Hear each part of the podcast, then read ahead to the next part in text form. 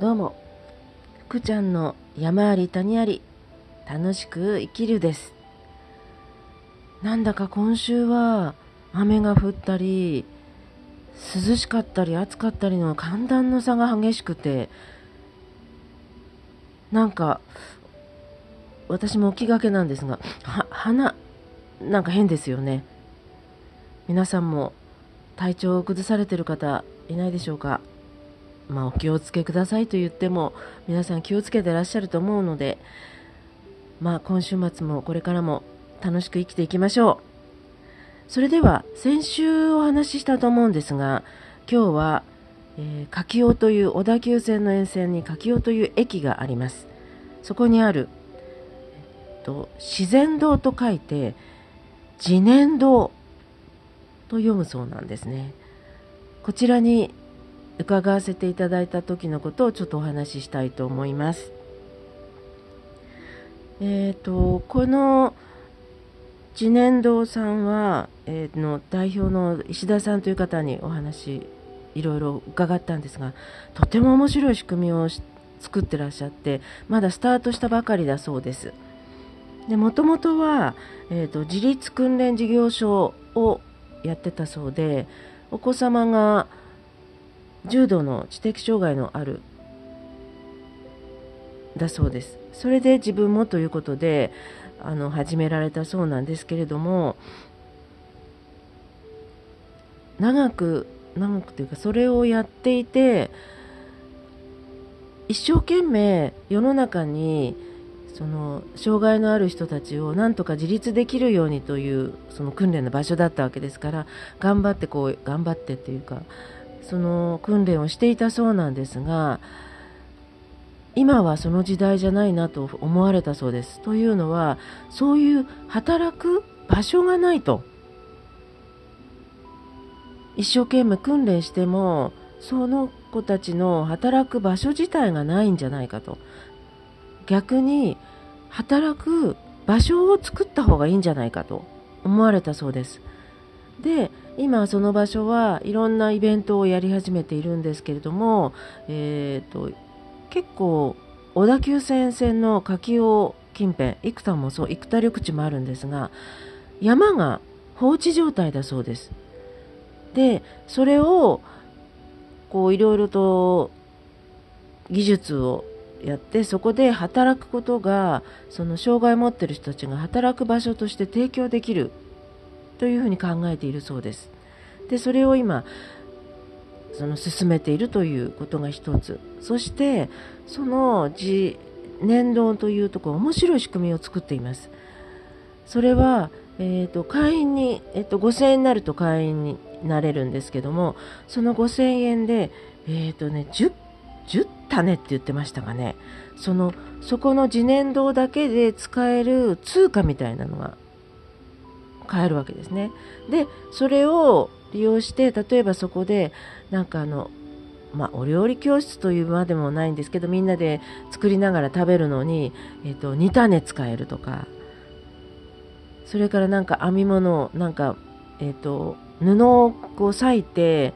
こう編み物をするというのワークショップもあってそれに2種使えるとかその自分で買った5000円分の種をそこで行ういろいろな行事に使えるんですね。ちょっと面白いと思いませんか？あの以前お金のない国というのお話をされていた方とかから今、えーと、鎌倉方面で、えーと、今度立候補される大西恒樹さんも言ってたりとかえーと、いろんな方があの実際に世界にはその地域だけで通用する通貨みたいなのを作ってるところもあるそうなんですね。で今日本では円でこの円でこれをお金を使わないと物が手に入れられないんですけれどもそれがなくても生活ができる場所があったら皆さん楽しいと思いませんか？なんかそういうちょっと面白そうな仕組みを作ってらっしゃる方で、まあ、私が今何ができるかわからないんですがちょっと場所が不便私の家からは不便なところで何かできるかなとはちょっと思ってはいるんですが月に1遍とか2遍とかその会員登録して自分もそこで何かをすることができるのでちょっとやってみたいなとは思っています。さてもう一つ今日はちょっとお話をしたいのが、えー、前にもお話ししましたが知人が放課後デイサービス、えーと、知らない方もいるかもしれないんですが障害を持っている方のための学童と考えていただければいいと思います。でそれをオープンさせるんですがそのために、えー、何か私ができることはないかなということで、えー、もう1年ぐらい前になりますかねあの、えー、取ったのは今年の2月ぐらい半年ぐらい前なんですが児童自発官といって児童発達支援管理者という資格を持った人が1人常勤しないと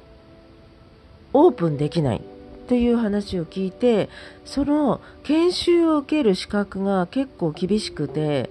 まあ、私はとりあえずあの条件に合っていたと思って受けさせていただいて、えー、今年の2月ぐらいに、えっと、研修を受けてその資格をもらったんですが。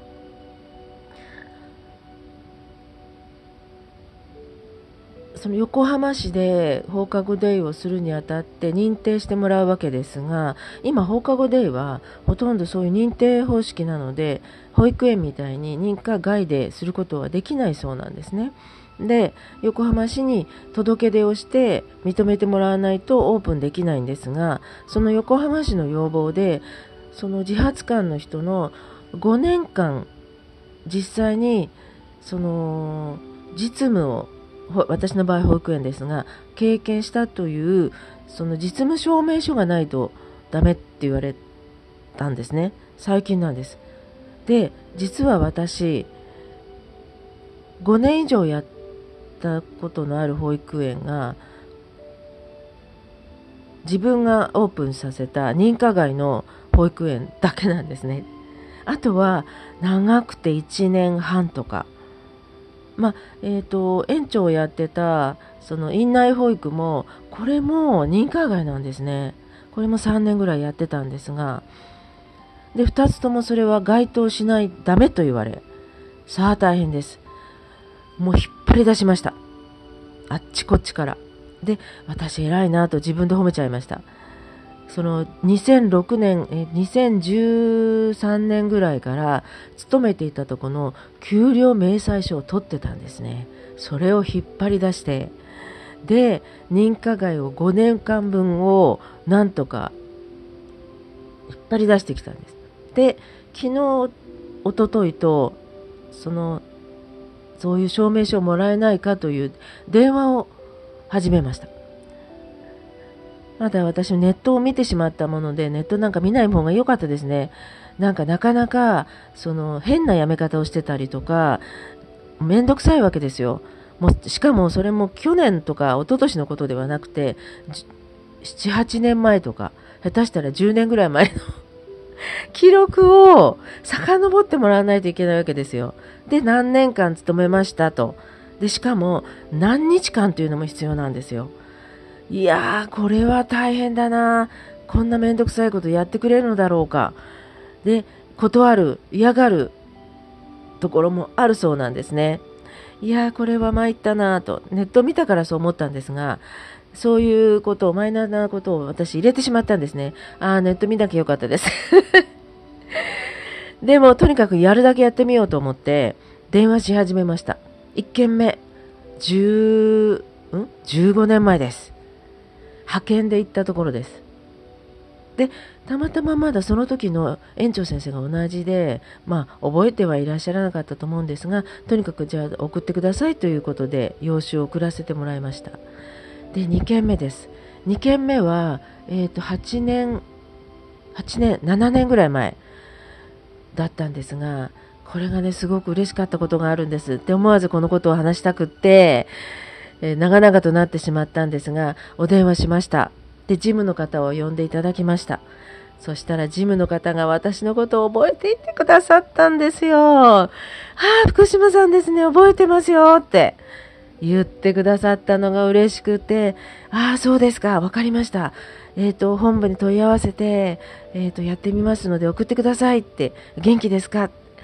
いやー嬉しかったです。12年前じゃないんですよ。6年7えっ、ー、と2014年7年前です。しかもパートです。それなのにそのジムの方が覚えていてくださってもうなんかねああ嬉しかったです。電話してよかったと思いました。で最初は全く横浜市はもうそういう詩のことはもうそういう細かいんだからなんて思っちゃったりなんかした私なんですが帰って嬉しいことが起きたのでよかったです。まだ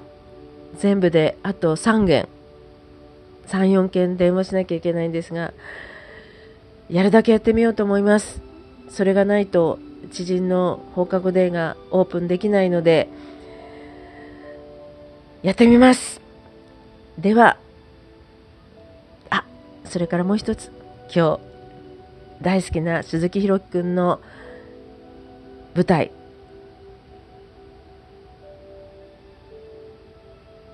千秋楽。見に行くんですね。またこのお話は来週させていただきたいと思います。